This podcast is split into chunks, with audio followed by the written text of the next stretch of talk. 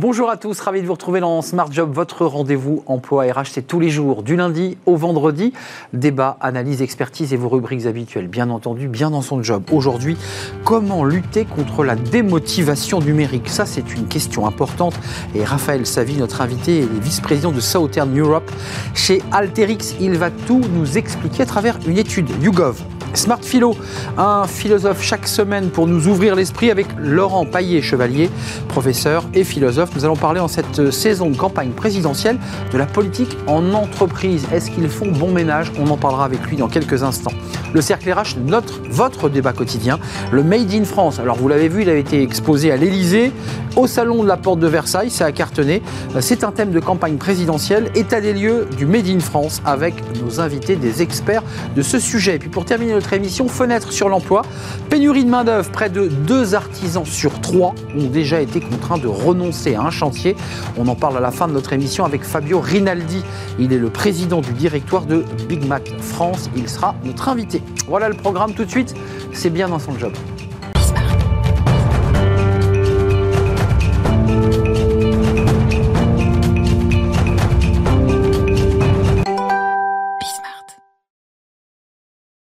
Bien dans son job, j'ai envie de dire aujourd'hui bien dans son numérique, parce que c'est pas toujours simple pour les, collaborateurs euh, bah, de pouvoir suivre l'évolution évidemment de leur entreprise qui se transforme, et, ça va parfois un peu vite, il faut bien le dire. On en parle avec euh, Raphaël Savi. Bonjour Raphaël. Bonjour Arnaud. Ravi de vous accueillir sur le plateau de, Smart Job. Vous êtes le vice-président Southern, donc Europe du Sud, euh, chez Alterix. Alterix, entreprise française Américaine. Américaine, paf, à côté. 2000 collaborateurs 2000 collaborateurs dans, tout le, sur tous les continents. Sur tous les continents. Vous êtes venu nous parler de cette démotivation numérique parce que vous avez sondé les cœurs à travers une étude YouGov. Euh, qu'est-ce qui est ressorti de cette étude? Quelles questions d'abord vous avez posées aux, collaborateurs et aux, dirigeants? Euh, Et qu'est-ce qui se passe? Pourquoi ils sont démotivés numériquement? Alors, cette étude, elle est liée à la maturité analytique des entreprises. Et lorsqu'on l'a réalisée en France, on a tenté de savoir qu'est-ce qui marchait bien et qu'est-ce qui marchait moins bien. Et à travers cette étude, on a deux constats. Le premier, c'est que euh, les personnes à qui on s'est adressé croulent sous les données. Le digital, les réseaux sociaux, l'IoT qui arrive. Partout. Partout. Et là où la donnée était avant dans les départements IT, informatique, bah, ces données, elles sortent de l'entreprise et maintenant elle est partout. Elle est dans les départements commerciaux, marketing, ressources humaines, finances. Et finalement, ben, on se retrouve avec des spécialistes métiers qui ne savent pas de la traiter, alors qu'on leur demande de prendre des décisions tous les jours basées sur ces données. On va y revenir, hein, parce que votre mission, c'est évidemment de rationaliser toutes ces données, lui donner un sens et d'en faire en fait des outils de décision. Ça, c'est fondamental quand on est dirigeant. 44%, excusez-moi, euh, indiquent à travers votre sondage YouGov, euh, estiment que leur organisation est à la traîne dans le domaine des données par rapport à la concurrence. Qu'est-ce qu'ils veulent dire par là? Ça veut dire qu'ils regardent la concurrence et ils voient que leurs concurrents bah, sont mieux organisés. C'est ça l'idée? C'est exactement ça. Alors qu'est-ce qui se passe? C'est que les entreprises d'aujourd'hui fonctionnent encore par silos. C'est-à-dire qu'il y a beaucoup de barrières, du moins entre les services informatiques ou les services data analytiques, où des gens sont très bien formés sur la donnée, où on va payer cher des experts pour les recruter et pour analyser ces données. Et puis, 99% du reste de l'entreprise, ce sont des gens qui travaillent encore sur des outils traditionnels, sur des outils manuels, et qui, eux, passent énormément, énormément de temps à traiter et à analyser ces données. Mm. D'où, effectivement, les résultats de l'étude qui montrent cette euh, fossé entre des gens qui sont extrêmement compétents et puis le fossé analytique où il faut former et monter en compétence les gens qui sont euh, encore sur des outils traditionnels. Alors il y a une bonne nouvelle dans votre étude YouGov. Euh, bon, la première, c'est plutôt un, un, panorama un peu sombre parce que 31% d'entre eux, de ces dirigeants interrogés sur un, panel de plus de, de, 1000 dirigeants, disent qu'ils sont, je cite, dépassés par les choses qu'ils sont censés apprendre euh, pour affiner les données et les transformer. Puis dans le même temps, dans la même étude, il y en a quand même 61% qui disent bah, qu'il leur incombe de mener évidemment des, initiatives de perfectionnement, donc se tourner vers vos entreprises, la vôtre en particulier. Euh, ils, sont, ils sont dépassés, excusez-moi de le dire, parce que j'appartiens à cette génération, parce que globalement la technologie va tellement vite que même le dirigeant lui-même euh, prend la vague. Alors c'est ça, enfin vous l'avez dit, la bonne nouvelle, c'est qu'ils en ont conscience. Ah, ça c'est sûr. Ça, Enfin, c'est c'est angoissant. La, bonne, la mauvaise nouvelle, c'est qu'ils sont pas, ils ne savent pas comment, euh, comment résoudre ces, ces- ces problèmes. Et effectivement, parce qu'aujourd'hui, euh, la plupart des outils qui existent sur le marché, ou du moins les outils qu'on leur a proposés, sont des outils pour des experts techniques, pour des gens, pour des mathématiciens, pour des data scientists, Et oui, pour des gens qui ont fait ça très jeunes toute leur vie. ou voilà toute leur vie. Et finalement, bah, lorsqu'on va s'adresser à un spécialiste de la finance, à un spécialiste du marketing, lui ne sait pas son domaine. Donc votre travail, c'est quoi? Parce que notre- c'est quoi? De vulgariser, de rendre les choses plus simples en fait? Donc notre travail, d'abord, c'est un travail technologique, puisque nous sommes éditeurs de logiciels. Donc notre mission, c'est de mettre à disposition de ces personnes une plateforme très simple d'utilisation, qui peuvent partager avec d'autres personnes, et surtout sans code, c'est-à-dire sans euh, connaissances techniques rassurez. pour collecter la donnée, parce que c'est- là le fond du problème aussi, hein, c'est qu'aujourd'hui, les, les spécialistes métiers vont pouvoir utiliser 5, 6, 7 bases de sources de données différentes, préparer la donnée. Lorsqu'on parle d'analyse de données, vous savez que le- la plupart du temps, le- le- le- on passe beaucoup de temps sur euh, la préparation, le nettoyage de données.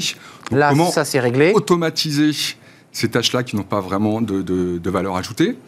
Et ensuite, après, bah, c'est-à-dire permettre l'analyse descriptive, qu'est-ce qui se passe à un moment T, et puis l'analyse prédictive, qu'est-ce qui va se passer dans le futur. Donc ça veut dire que une fois qu'on a réglé le problème d'une entreprise en silo qui a ses données par secteur ou par business unit, vous transversalisez l'ensemble des données pour en faire des outils prospectifs. Parce que l'intérêt pour le dirigeant, qu'il soit fort ou pas en informatique, en général il ne l'est pas, ou pas très fort, euh, il a besoin lui d'avoir des prospectives. Ça c'est quoi? C'est des bases de données qui lui servent à, choisir, à agir. C'est ça l'idée? C'est ça, et, et c'est important que les dirigeants, vous parliez des dirigeants, c'est important que les, dirigeants soient impliqués dans cette démarche, puisque les investissements, comme vous l'avez compris, ont été beaucoup plus sur des experts de la donnée et pas vraiment ben, vers tout le reste de l'entreprise.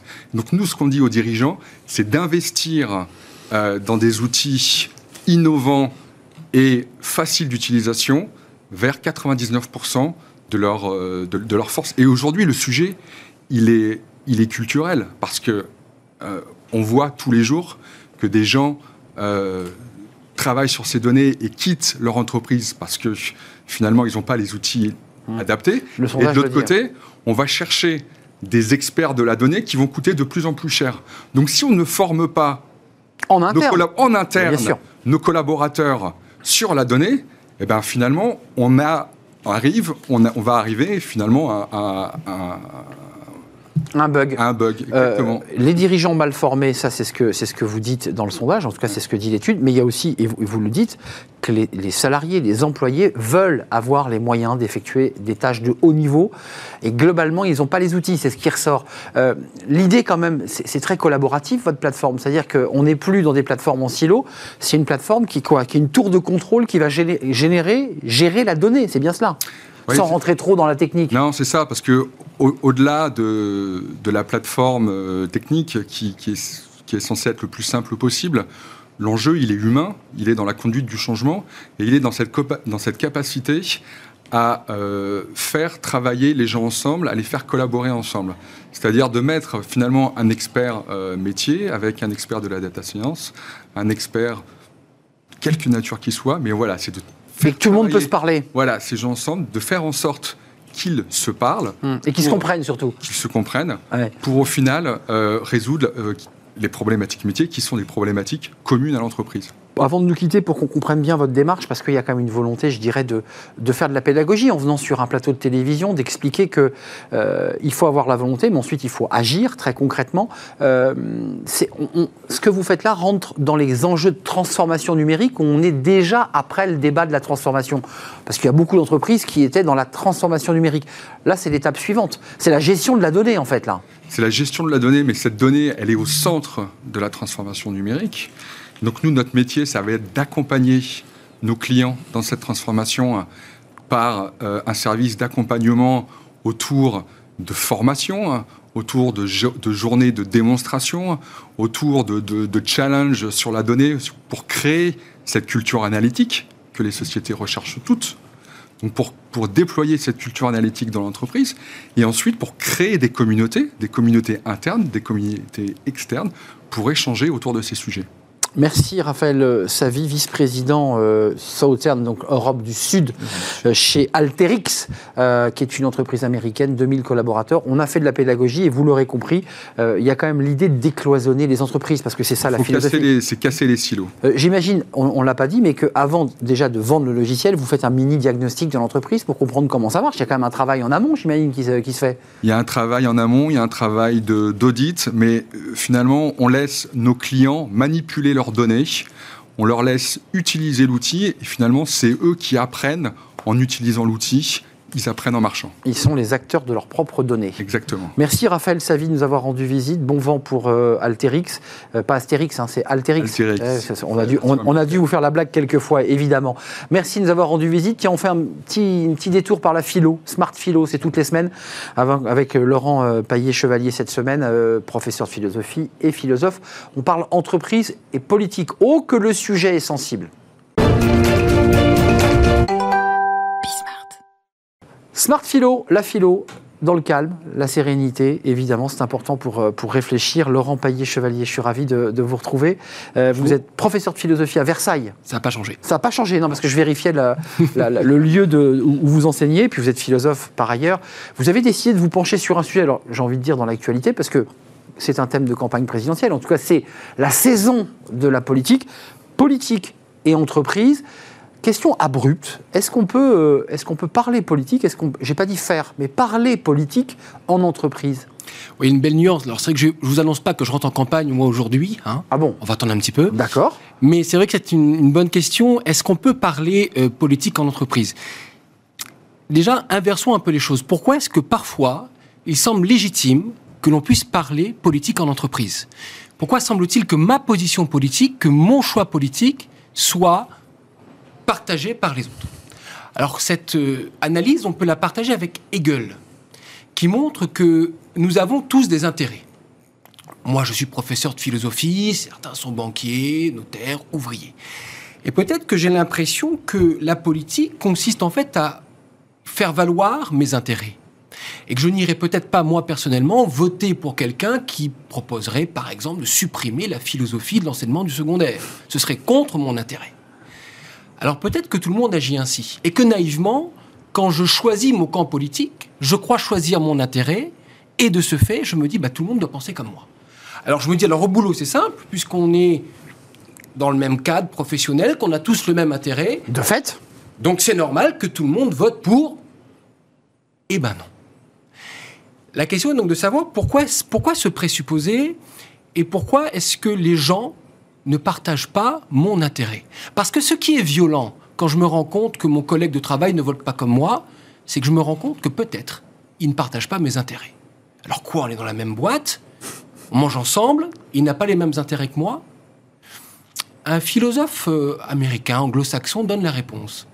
Euh, il souligne la thèse selon laquelle ce que nous entendons par intérêt, ce n'est pas la même chose. McIntyre, dans After Virtue.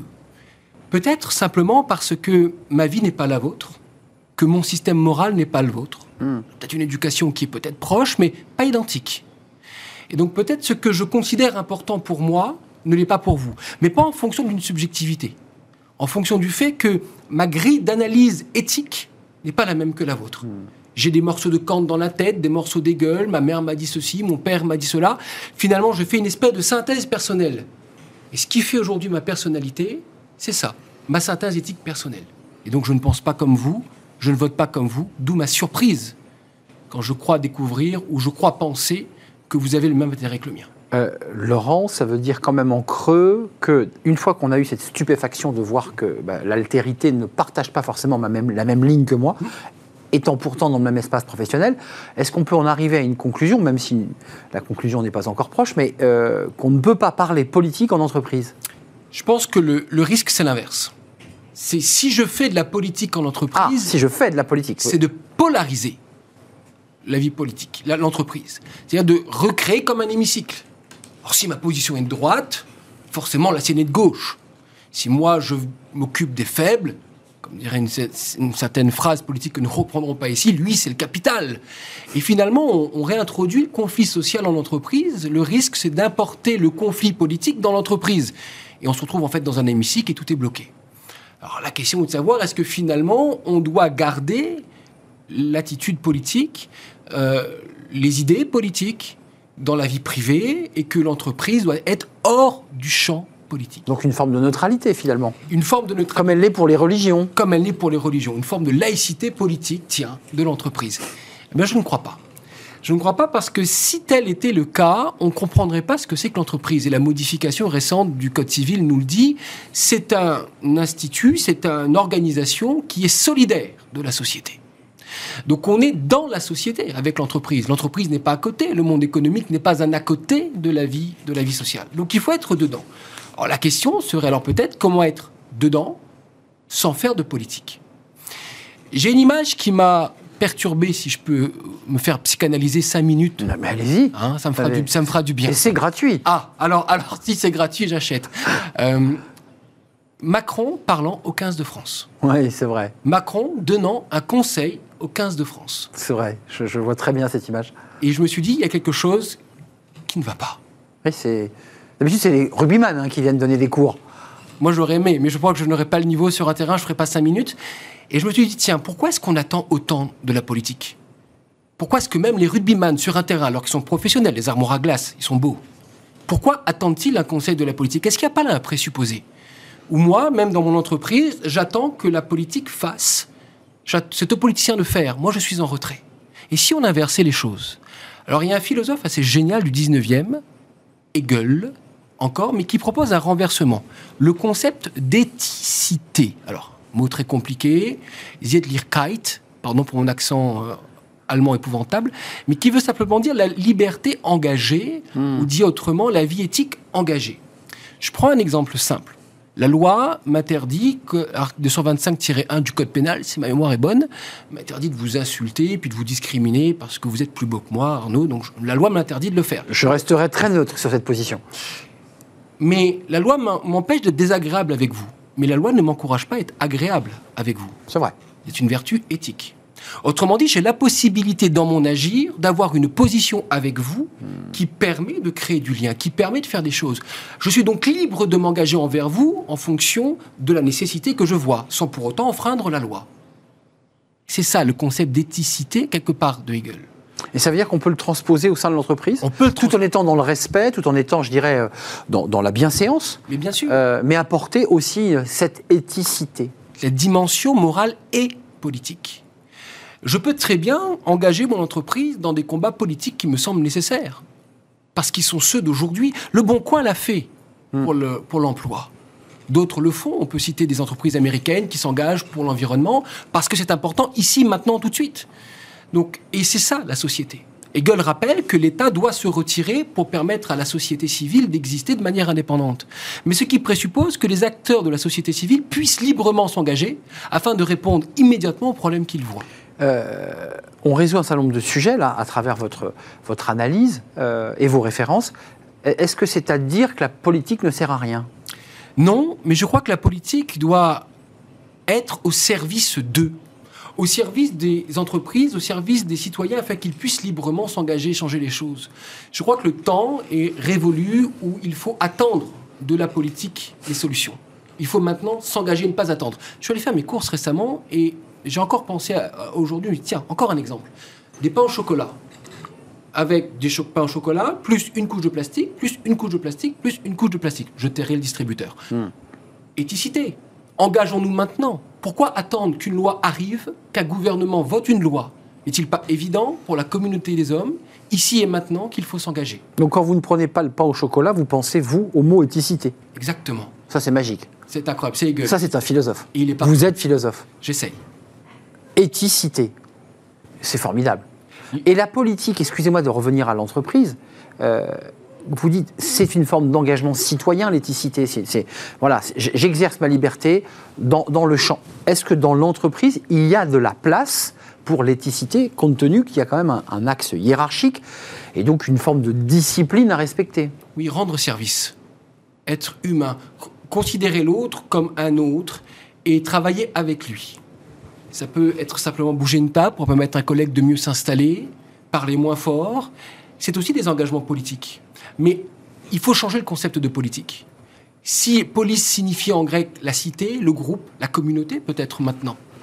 Peut-être qu'il n'y a pas besoin d'une règle morale, pas besoin d'un cadre juridique, d'un règlement pour agir, mais simplement faire pour ce qui, le bien pour la communauté, ici présente et qui travaille.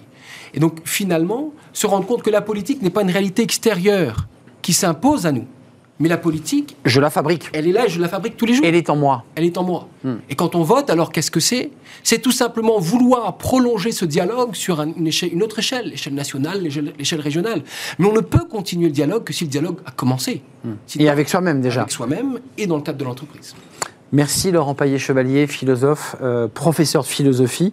Euh, avec un mot, j'espère que vous l'avez retenu, éthicité, quelles que soient les choses que vous fassiez dans votre quotidien, même acheter un pain au chocolat, euh, eh bien on peut agir en, en ayant une forme de, de liberté quoi, agissante. Agissant.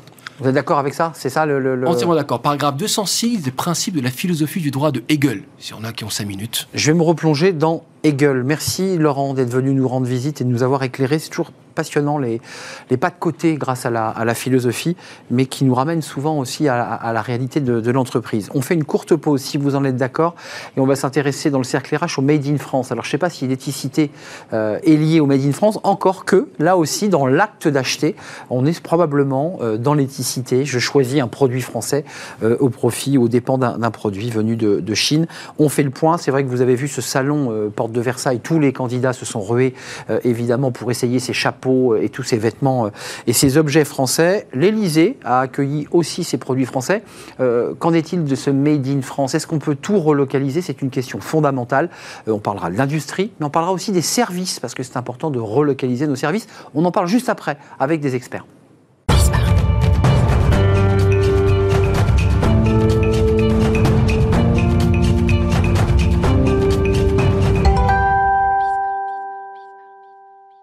Le cercle RH, notre débat quotidien pour parler du Made in France. On en a tous entendu parler. Euh, vous avez vu ces objets, euh, ces produits euh, exposés à l'Élysée il y a quelques semaines, pour ne pas dire quelques mois. Là, récemment, le salon Porte de Versailles, Made in France, tous les candidats s'y sont rués et ils ont tous dit bah, qu'il fallait évidemment relocaliser, fabriquer en France. Alors, ce sont évidemment des, promesses de campagne. Yves Gégaud, on y reviendra, euh, le président d'Honneur a dit qu'il fallait que 25% des contrats, euh, s'il fallait des commandes publiques, soient des commandes euh, faites en France. Euh, puis on reviendra peut-être avec mes, invités sur cette fameuse polémique des pullovers fabriqués en Chine par l'armée française. En, essayant de comprendre le sujet, je- on s'est quand même aperçu, on s'aperçoit quand même qu'une partie de ces pulls sont peut-être pas fabriqués en Chine, mais en tout cas ils sont plus fabriqués, fabriqués en France. J'en parle avec mes invités tout de suite parce qu'il y, a- il y a des enjeux économiques liés à l'emploi. Gilles Attaf, merci d'avoir répondu à notre invitation. C'est avec plaisir. Président de Belleville Manufacture, ça ce sont vos, vos vêtements, c'est le textile que vous fabriquez euh, à Paris, euh, rue nationale, Ah non, rue française. rue française, mais On voilà. fait pas, donc, oh là là là J'étais là là. obligé d'être rue française Mais dans le deuxième. Rue nationale, qu'est-ce qui m'arrive? Il y a la route nationale. Attention. Et, et c'est ça. Et président d'origine France Garantie, vous étiez, vous êtes la cheville ouvrière de ce, ce grand salon et puis de ce qui s'est passé à l'Élysée, parce que l'Élysée a ouvert grand ses portes aux entreprises françaises. Effectivement, on est partenaire du MIF Expo, euh, organisé par Fabienne Delahaye. Tout à fait. Julien Nolière, directeur général de Mutual. Merci d'être avec nous parce que on parle beaucoup d'industrie, de relocalisation, mais il y a un débat sur les services, euh, sur l'idée que bah, nos services, nos mutuelles, euh, et tous ceux qu'on appelle quand on a un petit souci avec la feuille de soins, bah, que ça ne soit pas à 2000 km, mais euh, ici, en France, euh, parfois même intégré. Je sais- comment ça se passe Votre service client est intégré à, à Mutual? Exactement, oui. Notre, euh, notre service euh, relation adhérent, notre plateforme téléphonique, est intégré par des salariés propres, euh, propres. Euh, Basé à Blois, c'est ça? Basé à Blois, en Loire-et-Cher. oui. Ouais, oui, je connais bien, c'est une bien belle région, en effet. Et, et Laurent Moisson est avec nous. Bonjour Laurent. Bonjour. coprésident des forces françaises de l'industrie, les FFI. Euh, bon, évidemment, ça fait écho euh, à la résistance, Exactement. euh, parce que vous, il y a une forme de résistance aussi euh, à une mondialisation, euh, et on va en parler avec vous. Vous êtes chef d'entreprise et vous êtes auteur de ce livre dont le titre, dont je trouve le titre assez génial, Jésus-Christ, de Jésus-Christ à Kim Kardashian, les techniques pour influencer les masses, clients, communautés, citoyens, sorti chez Duno. Exactement. Euh, un tout petit mot, Gilles Attaf, avant de rentrer. euh, nouveau logo qui vient de sortir. Alors, c'est pas Origine France Garantie qui l'a sorti, ce logo euh, qu'on va voir. C'est une autre organisation. On n'y comprend plus rien. Oui, euh, c'est France Industrie hein, qui, a, a- a sorti ce, ce logo. Euh, effectivement, c'est un, un- un logo déclaratif hein, qui est pas du tout, euh, qui a pas du tout, le, le- je dirais, les exigences de Origine France Garantie, parce qu'en fait, nous, Origine France Garantie, c'est une certification, hein, donc il y a un audit qui est fait par des organismes indépendants qui justifient que le produit. Donc un label C'est pas un label, c'est une certification. hein. C'est pour ça que je prends le terme de certification à dessein, parce qu'il y a un audit qui est fait par des organismes indépendants, l'AFNOR ou Veritas, qui viennent certifier que le produit a été réellement fabriqué sur le territoire français, avec un cahier des charges que nous, on donne aux organismes certificateurs. Fabriqué en France, c'est déclaratif, euh, c'est le code des douanes qui reprend, en fait, c'est un peu le Made in France, ça reprend le code des douanes, à savoir qu'une seule opération euh, substantielle sur le territoire euh, peut vous, vous permettre d'obtenir le, fabriqué en France. Donc, nous, on est beaucoup plus exigeants, donc j'encourage le consommateur à bien regarder les étiquettes. Alors, Origine France garantie, compte tenu qu'il y a certains produits, il faut le dire, qu'on n'a plus en France. Donc, il peut, il peut arriver que le produit soit fait, mais avec des produits venus Il faut quand même il faut Absolument. être totalement transparent. Tout à fait. En fait, on a, nous, on demande 50% de la valeur ajoutée euh, française, du prix de revient unitaire du produit doit être euh, français. Par contre, toutes les caractéristiques essentielles du produit doivent avoir été prises sur le territoire français. C'est-à-dire que la transformation doit avoir été prise sur le territoire français.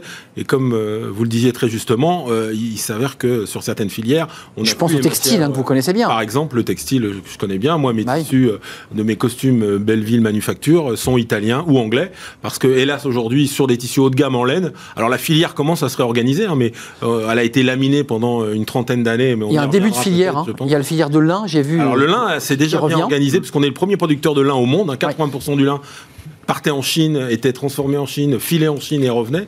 Donc on est en train de travailler sur tous ces périmètres. Euh, juste un mot tous les trois, parce que vous avez suivi cette polémique, parce que tous les candidats sont venus, tous euh, ont essayé les chapeaux, ils n'ont pas essayé les slips français parce que c'était un peu compliqué, mais ils ont en tout cas essayé les produits, fait des photos et expliqué euh, aux caméras, évidemment, qu'il fallait faire euh, tout en France. Et il y a eu cette polémique avec Arnaud Montebourg et ses fameux pullovers français, de l'armée française, qui n'étaient plus fabriqués. En creusant le dossier, vous confirmez bien sur ce plateau qu'une partie de la production qui était faite dans le Tarn, de mémoire, a bien été délocalisée. Pas en Chine, mais ailleurs. Oui, tout à fait. On est d'accord, donc il n'a pas, dit une- il n'a- il n'a pas dit une si grosse bêtise. La, la- la commande, alors c'est pas fabriqué en France, hein, donc c'est clair que Bah alors donc, bah voilà. les produits sont pas fabriqués en France. Alors que ce soit fabriqué en Tunisie, au Maroc ou en Chine, pour l'économie française, ça change pas réellement les choses. Bah- donc effectivement, il y a une partie euh, aujourd'hui, euh, enfin une grosse partie. C'était de la pas si clair, publique, hein, euh, vous voyez La commande publique aujourd'hui en France, c'est 30% euh, seulement avec des entreprises françaises. Euh, à contrario, 80% les, les Allemands, euh, euh, 80% de la commande publique allemande est faite par des entreprises allemandes. Donc euh, on est dans le même marché européen parce que nous on nous renvoie toujours à l'Europe et on s'aperçoit qu'on peut travailler euh, effectivement sur le sujet avec les appels d'offres. Euh, Laurent Moisson, FFI renvoie à la résistance. On ne va pas euh, à la guerre 39-45, mais est-ce que vous avez le sentiment de résister finalement et, et- d'avoir quand même pas mal de mal à résister quand même à la pression Euh, Je pense évidemment à la Chine, puisqu'on nous parle des jouets de Noël, on nous parle de pénurie. Est-ce qu'il y a une forme de résistance et aussi une forme de résistance politique finalement?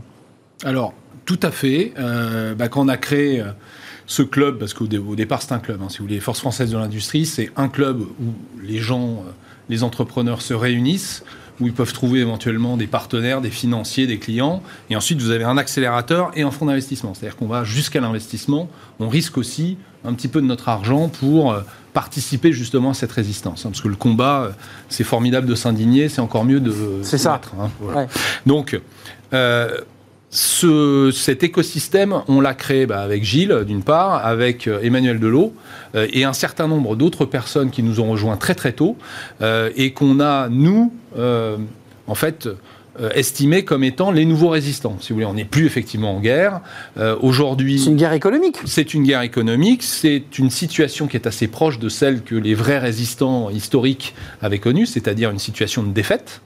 Hein, c'est-à-dire que quand vous prenez aujourd'hui le PNB euh, de- de- qui est généré par l'industrie, c'est à peu près 10% du PNB français, quand dans- chez nos grands voisins, c'est entre 16 et 25%.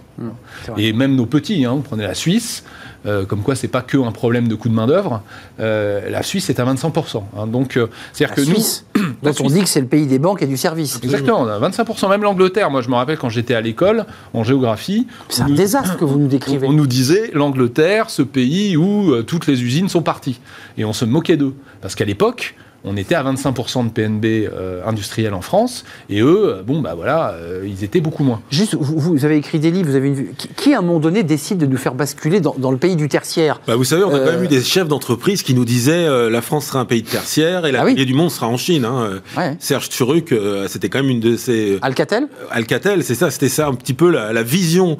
Euh, nous, on, sort, c'est pour ça que on part de très loin. hein. On a été pendant 40 ans à nous à nous dire Ouais. de toute façon, il y aurait plus d'industrie en France, et c'est pour ça qu'on a eu cette sorte diagonale de mantra. dans les territoires et dans les régions, et qui, qui ont fait qu'effectivement, on a, on a détruit tout un, un tissu industriel, et on s'est aperçu qu'un pays qui perd son industrie, c'est un pays qui meurt. D'où euh, l'idée pour nous, effectivement, de de, Mais, de, de ré- attendez. de réindustrialiser. On a, vous êtes chef d'entreprise, mais on a un chef d'entreprise qui est venu témoigner. C'est intéressant parce que Mutual, euh, vous êtes sur une forme de scope? Non, on est. Alors, c'est une mutuelle, hein, donc euh, du code de la mutualité. Donc, euh, effectivement, nous, c'est des. on- nous sommes à but non lucratif, donc avec des adhérents qui deviennent administrateurs et qui nomment un- une direction. Vous faites le choix, parce que c'est pas le cas de tout le monde. hein. On- il suffit d'appeler les services clients pour s'en rendre compte et de voir euh, la personne qui a un accent euh, parfois très lointain euh, et un français parfois un peu balbutiant. Vous faites le choix d'avoir du service client, d'intégrer ces services clients au sein de votre entreprise. C'est quoi? C'est un choix éthique? C'est dans l'ADN de l'entreprise? Ou c'était pas un choix aussi évident? Parce qu'il y a des questions de coût. Faut- il faut quand même se parler franchement. Effectivement, c'est dans l'ADN de l'entreprise. Aujourd'hui, nous sommes une, une PME, nous sommes 85 salariés euh, au sein de Mutual, et nous, l'ensemble de nos salariés sont en France. Ce qui fait que ça nous a rapprochés de, de Gilles et de, et de la certification Service France Garantie, car il faut plus que 90% des salariés soient en France. Mais à côté Ce qui est votre cas. Ce qui est notre cas. Donc nous, on est à 100% et nos sous-traitants aussi sont en France. Mais à côté de ça, on a une démarche globale sur laquelle on, on veut investir et on fait depuis des années. Déjà, historiquement, nous, sommes, euh, nous, nous avons été créés par des salariés d'entreprise, Ouais, des ouvriers d'entreprise, ce qui fait qu'aujourd'hui, nous sommes très attachés à l'aspect industriel. Et je vous rejoins sur, le, sur la, la vision du pays euh, désindustrialisé qui n'est qui n'est pas bon et a un besoin de réindustrialisation. Et par rapport à ça, donc nous, nous avons fait des choix. On parlait tout à l'heure des appels d'offres.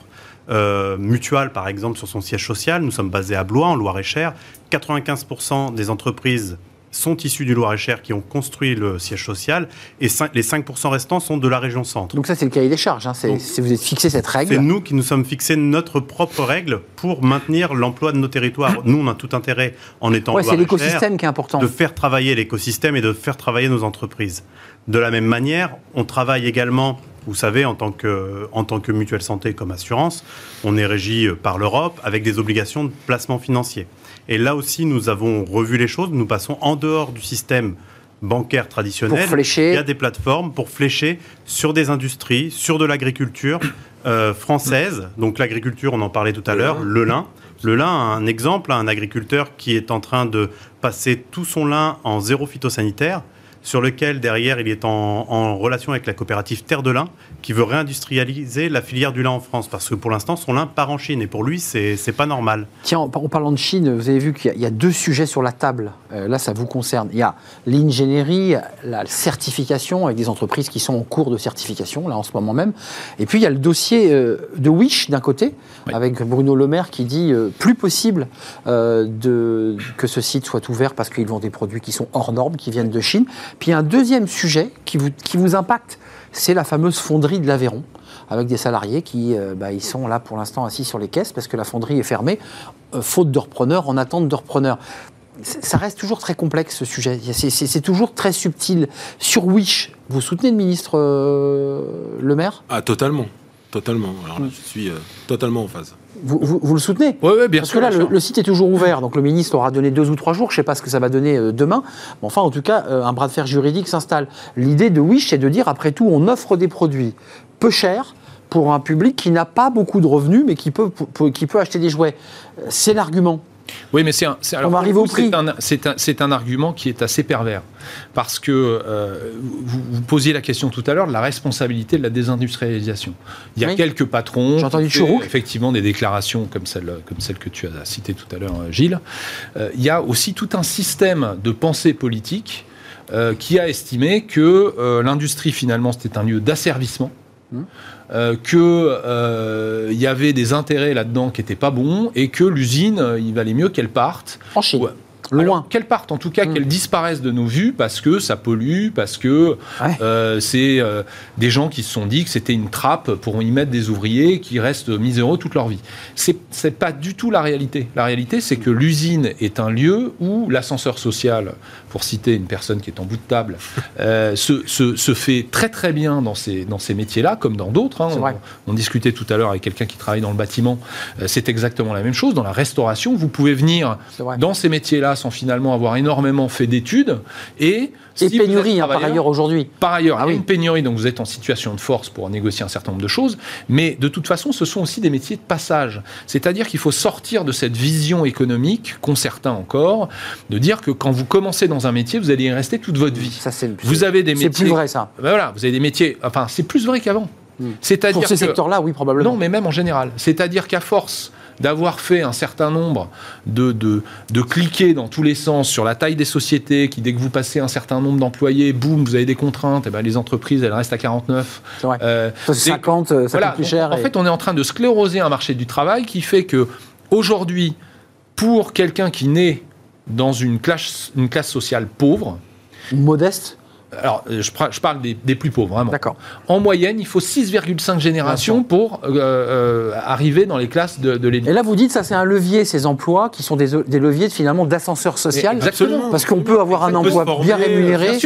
Aujourd'hui, une start-up, vous avez que des bacs plus 5. On peut pas avoir qu'un pays. La start-up nation, je n'y crois pas. Et vous, Donc, vous- c'est vous important, répondez à, à la question, parce qu'il y, y a les enjeux de service. Il y a l'idée d'une une entreprise éthique comme Mutual qui dit Moi, j'ai une éthique, même quand je construis mon bâtiment, les salariés, les boîtes viennent du Loir-et-Cher, si j'ai bien compris. Euh, La fonderie, l'argument, c'est de dire bah, On est en train de quitter la voiture thermique. Donc la fonderie, bah, les blocs moteurs en fonte, on en a de moins en moins besoin. En revanche, on va avoir besoin de plus de structures en aluminium pour recevoir les batteries. Cette fonderie, elle est vouée à disparaître. Enfin, je veux dire, est-ce qu'on maintient coûte que coûte sous perfusion des industries non. qui ne servent Vous êtes d'accord? Mais oui, mais si vous voulez, c'est- exactement comme ce que, je, ce que je vous dis. Quand je vous dis qu'il faut 6,5 générations pour passer de très pauvre à euh, très aisé, euh, ça c'est la France. Vous prenez l'Espagne, c'est 4. Quatre. Prenez l'Europe du Nord, c'est 2. Donc c'est possible juste à côté de chez nous. Qu'est-ce qu'il y a comme différence? C'est tout simplement un certain nombre de personnes bien intentionnées au début, j'imagine, très intelligents, mais qui n'ont plus les pieds sur terre, qui vont vous mettre des normes dans tous les sens, des machins et trucs, qui fait qu'au bout d'un moment, eh ben, pour faire un entrepôt en France, il faut quasiment 3 ans, il faut un an et demi en, Al- en Allemagne, et il faut 8 mois aux États-Unis Vous vous dites plus de souplesse, plus de plus de flexibilité souplesse. aussi. Donc ça veut dire aussi que euh, quand tout le monde se mêle d'une usine euh, qui ferme, moi je comprends, ça, ça nous, ça nous, ça Ouais, nous- c'est l'Aveyron, c'est le Non, plus gros employeur non, du bassin. que si vous voulez, en plus, on est déjà dans quelque chose qui est extrêmement affaibli. Donc un de plus, c'est terrible. Donc Hmm. Et les fonderies sont impactées, Que hein. les politiques s'en mêlent maintenant, bien entendu. Mais le problème, c'est qu'ils s'en sont tellement mêlés avant Hmm. qu'ils ont tout pété. Gilles Attaf, su- sur les enjeux, parce qu'il y a deux sujets que vous portez. Il y a relocaliser notre industrie. On a entendu la ministre Pannier-Runacher, qui sera d'ailleurs euh, notre invitée dans quelques semaines, euh, se battre, avoir un discours extrêmement interventionniste. Est-ce que vous dites c'est- c'est l'enjeu, l'industrie, pour nous, de relocaliser? Parce que le président Macron l'avait dit au moment de la crise Covid, hein, Pour, pendant pour moi, c'est une bataille euh, culturelle. Elle est, elle est essentielle Pour pour moi, c'est la bataille essentielle et tout le monde doit. La mère euh, des batailles, comme on dit. Absolument. hein, euh, je- je- c'est Louis Gallois qui disait ça, que c'était une bataille culturelle, la réindustrialisation. Et c'est vrai. Et on a besoin des services. Aujourd'hui, on a, nous, avec Origine France Garantie, on a lancé le service France Garantie parce que il y a quelques temps, donc il y a 30, 40 ans, on nous disait la France serait un pays de tertiaire. Et on sera, un- et en fait, on Mmh. Et on est devenu un pays de terre- et puis finalement, tertiaire. les services commencent à être délocalisés aussi. C'est pour ça que nous, on a créé le service France Garantie pour justement que les consommateurs puissent choisir et aller chez Mutual parce qu'ils savent que quand ils vont appeler au téléphone, ils vont tomber sur quelqu'un qui, qui- qui est en France. Et, et c'est pour ça que c'est une bataille culturelle. L'innovation doit aider l'industrie et on doit avoir une vision à long terme. Moi, je me bats pour une vision à long terme globale parce que le court terme coûte très cher. On l'a vu avec la crise sanitaire. Et moi, aujourd'hui, je pense que toutes les usines, il faut qu'on qu'on soit en capacité de les sauver, de les muter. On a besoin d'intelligence artificielle. L'industrie être 4.0, comme on l'appelle. Mais c'est essentiel et la formation, ah, pour moi aussi, c'est un sujet fondamental. Euh, pour réindustrialiser, il faut beaucoup de formation. Donc il faut relancer l'alternance. Et vous savez, une usine, c'est pas un gros mot. Faut qu'on sorte aussi Ouais. de, ce, de ce sujet. Pendant des années, on nous a dit hein, euh, l'usine, c'était Zola. C'est plus ça une usine aujourd'hui. c'est vrai, et on a vrai. moyen de s'épanouir en étant dans une usine. quand même quelques chiffres euh, qui, qui- qui d'ailleurs donnent du grain à moudre à vos organisations FFI, Origine France Garantie. Euh, la, la part des produits français l'ensemble des, produits fabriqués. Bah, par exemple, pour le vêtement, c'est 3%, 5% pour les jouets et 1% de, de l'horlogerie. C'est-à-dire que globalement, là, euh, ces produits dits français, dans, dans la part des produits de jouets, bon, on le voit bien, ne baissent plus. L'horlogerie, il n'y a plus rien. Enfin, on se souvient de l'IP, cette fameuse bataille des, des, des- des LIP, euh, avec un documentaire de deux pardons, me semble-t-il. Tout, tout ça a disparu, c'est devenu des musées, des lieux de visite. On se souvient, ah tiens, il y a eu. Enfin, c'est- tragique. C'est tragique, mais parce qu'on était dans une, une surconsommation de. Alors pour le textile, c'était la fast fashion. On consommait beaucoup des produits. On est encore un peu dedans, si je peux me permettre. Oui, mais on est en train de changer. On sent bien qu'on a, on a envie de consommer moins, mieux. Ouais, il y a- a l'éthique écologique. Et, vous parliez tout à l'heure du grand succès du salon Made in France. On était 800 exposants, on était 80 il y a 10 ans. Ça a cartonné, Donc ça, ouais. ça a cartonné. Mais pourquoi? Parce que c'est le consommateur qui bouge. Et pourquoi aujourd'hui c'est tout le monde s'empare de ce sujet? Parce qu'on s'est aperçu qu'on a pris en pleine face euh, notre, notre problématique de souveraineté industrielle et d'indépendance. Oui. Et donc tout ça c'est en train de Tout s'est dit, on on va peut-être manquer de a- produits là. et voilà, et puis il y a un sujet qui est quand même aussi fondamental, qui nous aide beaucoup euh, avec le- la réindustrialisation. C'est, euh, moi ce que je, je- je- je le dis, c'est un petit peu provocateur, mais c'est la convergence des luttes entre le social et l'écologie. Parce que quand vous produisez français, vous produisez en circuit court, et le circuit court c'est écologique. Ouais. Ça, c'est la nouvelle étage à la fusée de votre combat. Exactement. C'est que les Français se sont dit, tiens, c'est bon pour l'écologie. Parce qu'un produit qui part en Chine, enfin, des matières premières qui viennent d'Inde et qui re- revient en Europe, c'est archi mauvais. Vous vouliez intervenir? Oui, tout à fait, mais pour Moisson. ce que, ce que disait Gilles, effectivement, il y a la partie écologie, et là-dessus, nous aussi, on a lancé une démarche RSE. Un cycle et court, c'est logique. En, en étant en circuit court, euh, en consommation, française, on est en plein dedans. Je ne vous ai pas demandé si vous aviez externalisé en Tunisie, au Maroc ou sur d'autres plateformes. Ça, ça vous aurait coûté moins cher, votre Du coup, service moins client cher, mais aujourd'hui, c'est pas, c'est pas la- le- ce que nous Non, mais c'est pas ce qu'on veut proposer à nos adhérents. Et à côté de ça, effectivement, socialement parlant, nous, on a tout intérêt à consommer en France dans tout ce qu'on achète, nous, en tant que, que mutuelle santé, dans les frais généraux, les constructions, parce que c'est de la cotisation sociale, et nous, c'est nos adhérents derrière. Ils cotisent à la sécurité sociale, ils reviennent vers nous Oui, en c'est tant un calcul vertueux pour les mutuelles. c'est un mais calcul voyez, vertueux, Wish. mais pour, pour tout le monde. Ouais, Wish, il y a Pour rien. Tout le monde. Wish, il n'y a rien du tout. Et pour tout le monde, donc plus il y aura d'industrie, d'emploi en France, plus le système de services fonctionnera également. Euh, Laurent Oui, c'est de la contrefaçon en plus. hein. Ouais, c'est des produits dangereux pour les gosses. euh, Oui, c'est des produits là, dangereux. attention. hein. Je suis d'accord. Euh, Laurent Moisson, il y, a- il y a le volet écologique et puis il y a aussi une prise de conscience des Français, peut-être aussi le succès du salon, c'est qu'ils se sont dit, avec cette crise Covid, euh, on va manquer de produits. On s'est aperçu, on a ouvert nos yeux et on s'est dit, mais tout ce qui est fabriqué vient de Chine. Si la Chine ferme ses containers et qu'il n'y a plus de bateaux, on n'a plus de produits. Oui. Donc ça, quelque part, le Covid vous a été euh, utile, dans, enfin, à donner encore plus d'écho au combat. Oui, alors c'était effectivement, nous on sentait quand même frémir euh, le vent dans les voiles hein, euh, avant le Covid, mais euh, là il s'est franchement levé euh, sur un sujet qui est tout simplement la souveraineté. La souveraineté, c'est un sujet qui paraissait un peu vieux jeu. Bah là, il est rentré dans l'actualité politique, la Et- souveraineté. Et, la souveraineté arrive, euh, je pense qu'on va réentrer dans, un, dans, un, dans une ère de pénurie, que ce soit des matières premières, que On ce est en soit plein dedans. de choses comme ça. Et, euh, et donc, bah, quand, euh, quand, quand tout n'est pas à foison, vous savez quoi? Bah, En fait, vous êtes obligé de faire des arbitrages. Et se pose la question de qui produit et quand vous avez des Et- usines américaines qui font des vaccins euh, ou des masques ou des je ne sais pas quoi, et qui disent, bah, vous savez quoi, d'abord American First, enfin America First d'ailleurs, euh, et ben, ben, nous on n'en a pas. Donc quand, euh, quand nous on produit plus, plus rien, on est simplement en train de rouspéter, de dire c'est pas normal, de, de... il faut produire, il faut avoir euh, un petit peu le manche en matière de production via cette, cette souveraineté. Quel est le candidat qui. Parce qu'il y a eu vraiment le tour des candidats.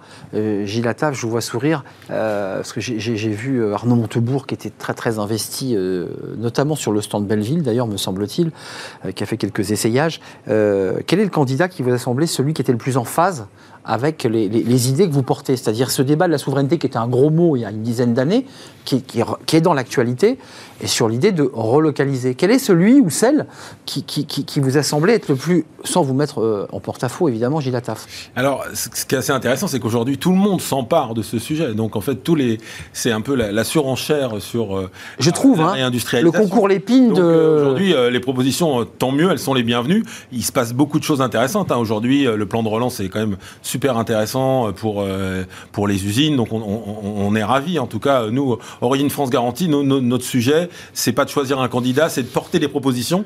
Et d'ailleurs, à votre micro, je voudrais vous annoncer, euh, on fait les assises du produire en France à Bordeaux avec Origine France Garantie au mois de mars, le 11 et le 12 mars 2022. Et on a invité tous les candidats à la présidentielle à venir et on va leur faire des propositions via un think tank qu'on a monté sur la réindustrialisation en disant voilà. C'est vous qui engagez-vous. remonter là. Engagez-vous, on va vous faire des propositions. On a des experts, on a Arnaud Leroy, le président de l'ADEME, on a des gens qui travaillent sur ce sujet, euh, sur, la, la- sur ces problématiques de réindustrialisation. Et on va, leur, on va sortir euh, une dizaine de propositions et on va leur dire voilà, aujourd'hui, on, vous fait des propositions, voilà ce que nous on a identifié, comment vous vous positionnez là-dessus? Et puis là, on verra, on sera, euh, chacun sera en capacité à ce moment-là de faire ses choix. Un tour de table sur le coût du travail, parce que Yves Gégaud, je le disais, parce que c'est lui qui avait initié Origine France Garantie. le- notre fondateur. Le fondateur, il est aujourd'hui le, le- le président d'honneur du, du- du mouvement. Il, il- il exige que 25% de la commande publique soit euh, une commande publique, euh, évidemment, commandée à des entreprises françaises. J'ai j'ai cherché, j'ai eu un peu de mal à trouver, mais on en est loin encore. hein. Oui, et puis surtout, on, a, a- On en est très loin. un vrai blocage aujourd'hui. euh, on peut pas. euh, L'Europe nous, nous Bah oui. empêche ce- cette. cette Aux règles, liées aux règles de concurrence. C'est- très compliqué. C'est pour ça qu'il faut jouer sur les appels d'offres. Il faut mettre des leviers RSE, il faut mettre des leviers de proximité. Encore une fois, hein, je reprends toujours cet exemple de l'Allema- de l'Allemagne qui arrive à privilégier ses entreprises nationales. Bah Et personne ne leur Donc, reproche. euh, euh, ah non, parce qu'en fait, ils savent monter des appels d'offres, ils savent faire en sorte. Vous savez, nous, nos acheteurs publics en France, pendant 30 ans, euh, il n'y avait pas d'usine. Alors qu'on leur a dit, ça sert à rien de travailler sur. Cherche il y le en a sujet, pas. Voilà. Donc maintenant, il y a aussi, c'est pour ça, encore une fois, je reviens sur ma bataille culturelle. Il y a une éducation à faire, et tout ça, on doit tous le porter. Laurent Moisson, et, et on terminera avec Julien euh, Nollière, mais euh, il y a la bataille culturelle, il y a le coût du travail. Est-ce qu'il faut l'ouvrir, ce débat? Parce que c'est vrai qu'il y a beaucoup de patrons qui vous disent Moi, j'ai un mal fou, même si je fais un produit de valeur ajoutée, industriel parfois, la Chine, la, la Chine me challenge, parce que le coût du travail est trop faible. Alors, il y a, C'est pas un argument pour vous, ça? Si, c'est incontestablement un argument. On fait partie des pays où la main-d'œuvre est assez chère.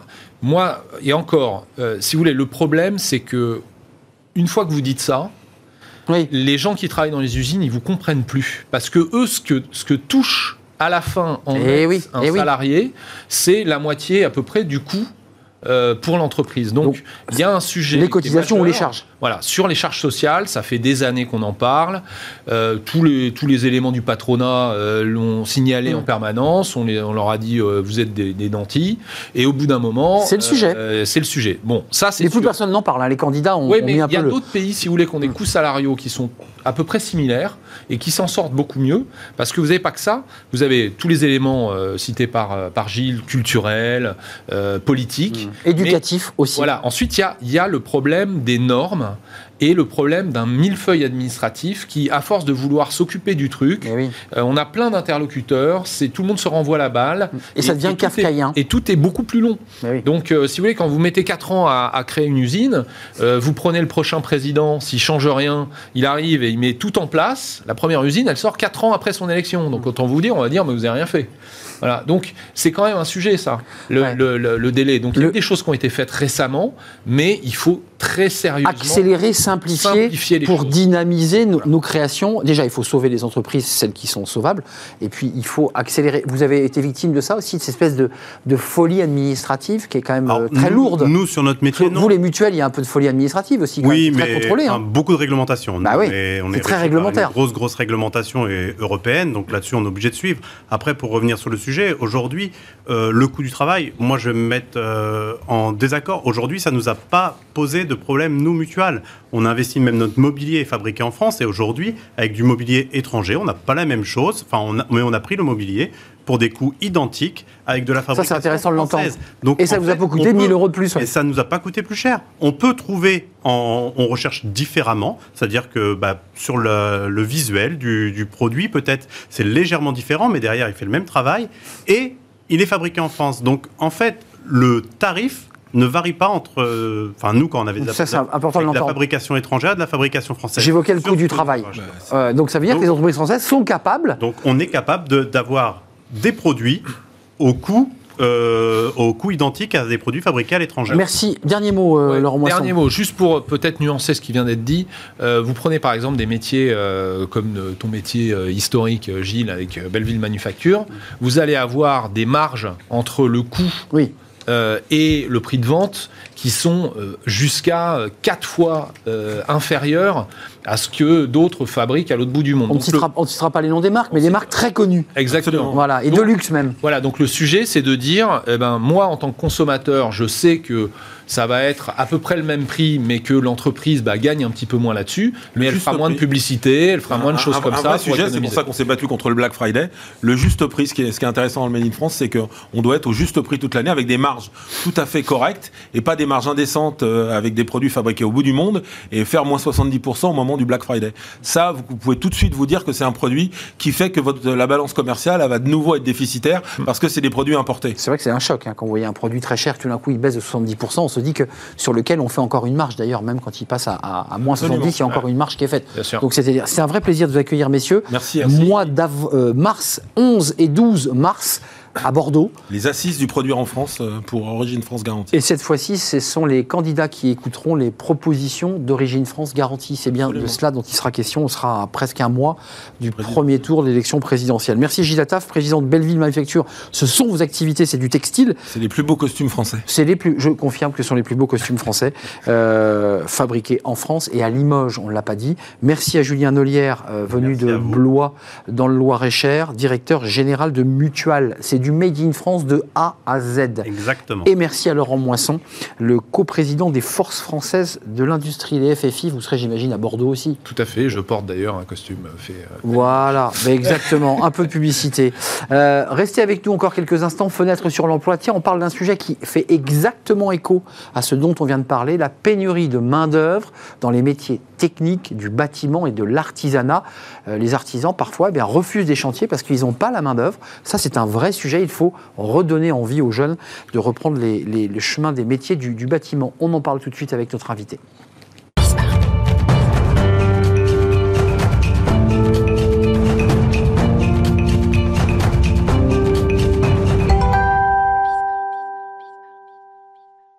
Pour terminer notre émission Fenêtre sur l'emploi, un sujet qui fait écho d'ailleurs au débat que nous avons eu sur le Made in France, euh, la pénurie de main-d'œuvre dans les métiers de l'artisanat. C'est vrai qu'on a, depuis une trentaine d'années, un peu moins euh, ces derniers mois, dévalorisé les métiers manuels. On en parle avec Fabio Rinaldi. Bonjour Fabio. Bonjour. Président du directoire de Big Mat France. Alors Big Mat, pour ceux qui ne bricolent pas ou qui ne font pas de travaux ou qui ne sont pas artisans, ce sont euh, des magasins, des grands magasins de matériaux pour les artisans. C'est comme ça que vous définiriez votre, votre réseau? Alors Big Mats sont effectivement des, plutôt des grandes surfaces. Très grandes. Le- le- les matériaux, il faut les stocker euh, à l'extérieur, à l'intérieur, donc c'est des, des surfaces de 5, 10, 15, 20 000 mètres carrés. Plutôt pour les artisans, mais on accueille euh, volontiers les particuliers. Nous, nous avons d'ailleurs une, à peu près 20% de notre activité qui, qui est réalisée par les particuliers. principalement effectivement des artisans Oui, qui font absolument. euh, du gros œuvre. hein. C'est vrai qu'il y, a- il y a des matériaux de gros œuvre. 904 points de vente dans 7 pays européens. Arrêtez-moi si, si je me trompe. Et vous avez décidé d'agir très concrètement sur le sujet qu'on évoquait. C'est-à-dire euh, les, les- les- les artisans qui viennent vous voir bah, se mettent au comptoir et vous disent bah, nous on galère. Nous on galère, on n'a pas euh, le, plombier, on n'a pas le soudeur, on n'a pas le charpentier, on n'a pas le menuisier, on galère. Alors c'est vrai que c'est un métier sous tension, pourtant c'est un très beau métier, c'est un métier magnifique, mais aujourd'hui notre étude réalisée avec OpinionWay montre que 63% à peu près des, des- artisans ont refusé un chantier par manque de, de main-d'œuvre. Donc c'est assez euh, paradoxal dans un moment où euh, bah, vous êtes plutôt en reprise de l'économie, avec des Français qui ont envie d'investir dans leur habitat. Alors, l'étude d'OpinionWay montre aussi un déficit d'attractivité. Comment vous faites, vous, chez Big Mat, pour dire à, à ceux qui nous regardent, mais allez-y, engagez-vous, parce que d'abord, il y a du travail, et puis c'est des métiers nobles, il faut quand même le dire. Alors l'artisanat est un métier effectivement noble. C'est euh, souvent d'ailleurs, euh, vous avez à peu près un tiers des artisans qui, qui ont choisi ce métier par vocation.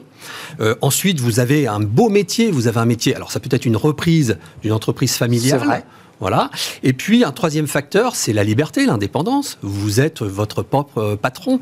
D'ailleurs, lorsque vous commencez, vous êtes artisan, vous travaillez pour un employeur, et vous avez, c'est un des métiers où on parle encore d'ascenseur social.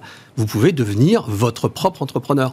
Donc, Et bien nous- gagner sa vie, il faut quand même le préciser. et absolument, et bien gagner sa vie.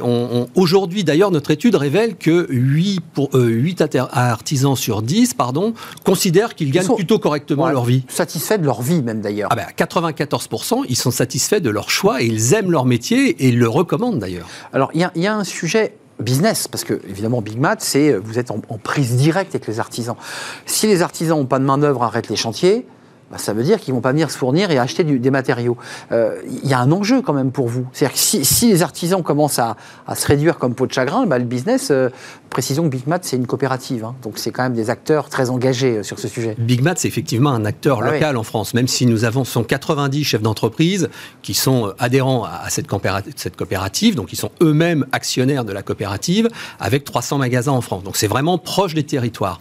Et alors c'est vrai qu'à notre échelle, il y a un risque de ralentissement de l'économie. Ah oui, et c'est dommage parce qu'il il y a vraiment des, des belles perspectives d'av- d'avenir, notamment avec le- les chantiers qui nous attendent sur la rénovation énergétique. J'allais y venir. Voilà, donc euh, pour nous, c'est un risque, mais c'est un risque également pour l'économie de voir un ralentissement de l'économie par manque tout simplement de, de- de main-d'œuvre. Alors, rénovation énergétique, ça fait depuis la loi Duflot, donc près de, près de 10 ans, qu'on nous en parle. Ça avance à pas feutré, parce que les artisans évoquent le sujet qui nous concerne aujourd'hui, pas de main-d'œuvre. Et ils n'ont pas les compétences, parce que ça demande aussi une technicité un peu particulière euh, avec les matériaux. On n'utilise pas que de la laine de verre, vous le savez. Euh, comment on fait là pour, réussir à, euh, au-delà même de, de- de créer de l'attractivité, à créer des métiers autour de la rénovation énergétique? Parce que là, il y a un vrai sujet. Alors, il y a un, l'attractivité du, du métier et montrer euh, aux artisans qui veulent se lancer qu'il y a vraiment de très belles perspectives. Il y a un avenir. Il y a un marché, on et est il y a un vrai marché à venir. On a plus de 30 millions de logements en France, dont environ 5 millions qui sont des passoires énergétiques. Ce sont euh, 300, 500 000 logements à rénover chaque année. Donc il y a vraiment du boulot pour tout le monde. Donc ça c'est un premier point. Donc des belles perspectives. Et puis ensuite, il y a évidemment euh, aujourd'hui vous avez de beaux dispositifs, des aides. Euh, et ces aides, bah, il y a une petite partie administrative. Euh, et c'est pas le fort de nos artisans, je peux le comprendre. Et puis, il y a, aussi, parfois, on parlait tout à l'heure de, vous parliez de complexité dans les dossiers. Euh, euh, eh bien, là, c'est pareil. Euh, il y a une complexité qui les, qui les repousse un peu, ou en tout cas, ils ont peur de se lancer dans, dans, dans, ces démarches. Et puis précisons des aides qui sont objectivement pour, pour des catégories moyennes, euh, populaires, qui ne sont pas à la hauteur de, de- ce qu'elles peuvent investir. C'est-à-dire que le reste à charge pour elles est trop important. Donc elles ne s'engagent pas dans une, une rénovation énergétique quand on parle de maisons bien Oui, entendu. absolument, parce que vous aviez des dispositifs autour de l'isolation à 1 euro. Eh oui, eh oui. Mais aujourd'hui, vous avez ma prime rénov. Alors là, on a élargi l'assiette puisque c'est éligible pour tout le monde. Mais quoi qu'il en soit, euh, nous allons devoir euh, soit euh, nous allons en être, être contraints puisque vous avez des, des réglementations qui arrivent Clairement. en 2023, 24, 25. On ne pourra plus vendre une maison en E la et en vendre F. ou mais exactement Et en location. en location. Donc nous allons être obligés. Donc c'est assez paradoxal puisque vous avez même si vous avez envie de rénover, donc de contribuer à cette rénovation énergétique, ben, vous allez avoir des difficultés à trouver les personnes qui vont pouvoir vous réaliser les chantiers. Le BTP, l'artisanat, ce sont des secteurs d'activité qui embauchent et qui rendent heureux. En tout cas, c'est ce que nous révèle l'étude d'Opinionway réalisée par Big Mat. Euh, ce sont des métiers d'avenir aussi sur certains secteurs, dont la rénovation énergétique. Et puis, c'est un beau métier parce que vous rendez service finalement à vos clients, vous, vous leur permettez d'améliorer leur cadre de vie. Le cadre de vie, la maison, c'est souvent un projet de vie et, et- et c'est quand même pas mal de pouvoir aider les gens et d'y contribuer. Donc nous, on y croit beaucoup. Vous y croyez. Merci Fabio Rinaldi de nous avoir rendu visite. Merci vous êtes le président du directoire de Big Mat France. Euh, combien de magasins? Parce que j'ai donné sur 300 en France, 300. 300 au niveau européen. C'est ça. Nous sommes aussi présents en, en Europe. Merci, c'est un plaisir de vous accueillir sur le, plateau de Smart Jobs. C'est terminé pour aujourd'hui, évidemment. Euh, bien, je vous retrouve euh, demain pour de nouvelles aventures. Merci à toute l'équipe qui m'accompagne. Merci euh, à Axel Polou pour la réalisation. Merci à euh, Samantha pour le, son. Merci à Fanny Griesmer et merci à Margot Ruot qui m'accompagne dans cette aventure de Smart Job. Je serai là demain. Portez-vous bien. Bye bye.